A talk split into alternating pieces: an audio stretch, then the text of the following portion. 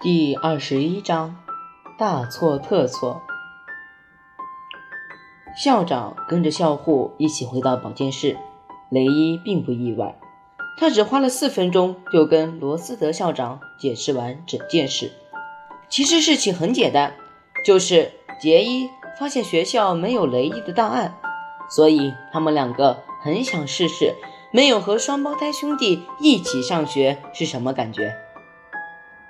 校长说：“现在，我希望你明白，你们做的事情很不对，而且非常危险。你们的爸妈以为你们两个都好好待在学校，可是学校却不知道，原来你们是双胞胎，甚至还有一个没来上学。这根本是大错特错！你们两个一进塔福特小学就做了这样的事。”这实在不是一个好的开始。雷伊点点头。校长会这么说，他一点也不惊讶。打从一开始，他和杰伊就很清楚这件事最后会惹上什么样的麻烦，而且他们也知道一定会受到处罚，铁定会。校长继续说：“杰伊，哦不，雷伊。”我刚刚已经打电话到你妈妈的办公室，她让我和卡蒂弗护士开车带你回家。十五分钟后，我会和你爸妈在你家碰面，还有你的双胞胎兄弟。我们需要好好讨论一下这件事。现在你还有什么话要对我们说吗？雷伊摇摇头，我，我只想说，对不起。这是真心话。他们两兄弟搞出来的事情有多严重，他现在才领悟到。然而，他没预料到的是，这件事并不像他想的那么简单。尤其是在杰伊突然发起牛脾气后，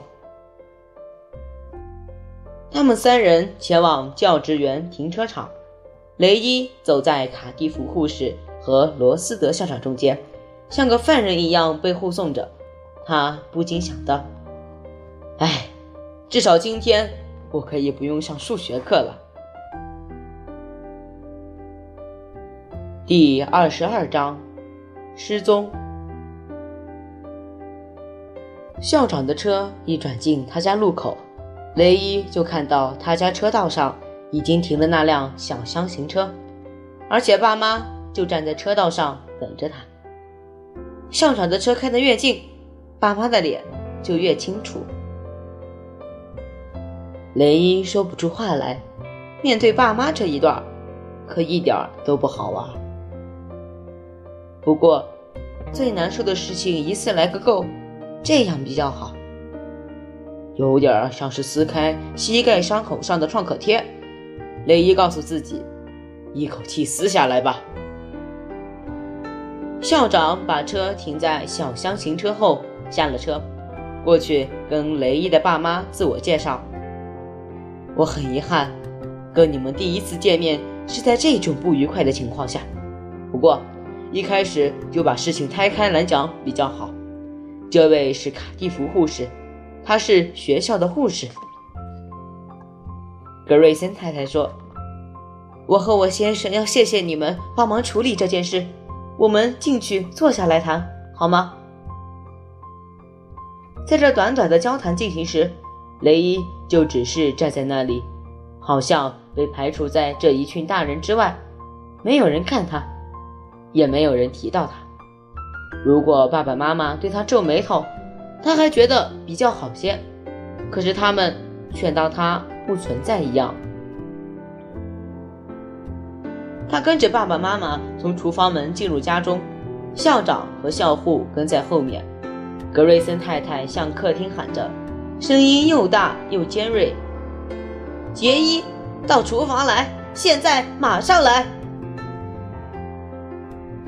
雷伊没有听到电视声，低头走进客厅，把手放在电视机上，是冷的。他可能去睡回笼觉了，他心想。所以他对着厨房喊：“妈，他可能在睡觉，我去叫他起来。”可是雷伊到房间一看，两张床都铺得好好的，就是他们早上铺好的样子。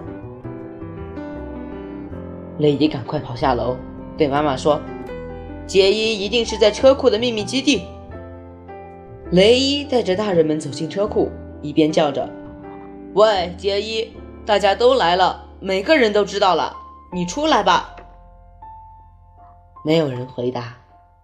雷伊说：“他可能是在里面睡着了。”虽然他心里不这么认为，但还是把入口的箱子搬开。钻进去查看，同时格瑞森先生也把顶部几个箱子搬下来。雷伊在纸箱堆里往上看，四个大人全都从上面探头往下看。这时候，雷伊好像看到爸爸在笑，即使只是嘴角稍稍动了一下。雷伊看了看上面这四张愁苦的脸，耸耸肩说：“他不在这里。”妈妈说。那杰伊会在哪里？雷伊，这不是好玩的事。他去哪里了？他的声音听起来很紧张，而且有点发抖。可是雷伊只能耸耸肩。我不知道，妈，真的。他今天早上还很生气，从我们昨天晚上打架开始，一直到早上，他都在生气。可是我不知道杰伊不会去做傻事，或者危险的事。雷伊的话才一说出口，马上就后悔了，因为他看到妈妈的脸上除了害怕之外，没有别的表情。他从没见过妈妈这样，每个人都屏住呼吸，好像快要断气了。车库立刻陷入沉默，时间仿佛自己停住，不敢再往前走。就在这段沉默中，一只手机的铃声响了。是一段响亮、活力四射的拉丁旋律，顿时，罗斯德校长的脸从苍白变成了微红。是我的电话，对不起。说完，他向着车库外面的车道走去。雷伊开始从纸箱堆里爬出来，妈妈伸手扶住箱子。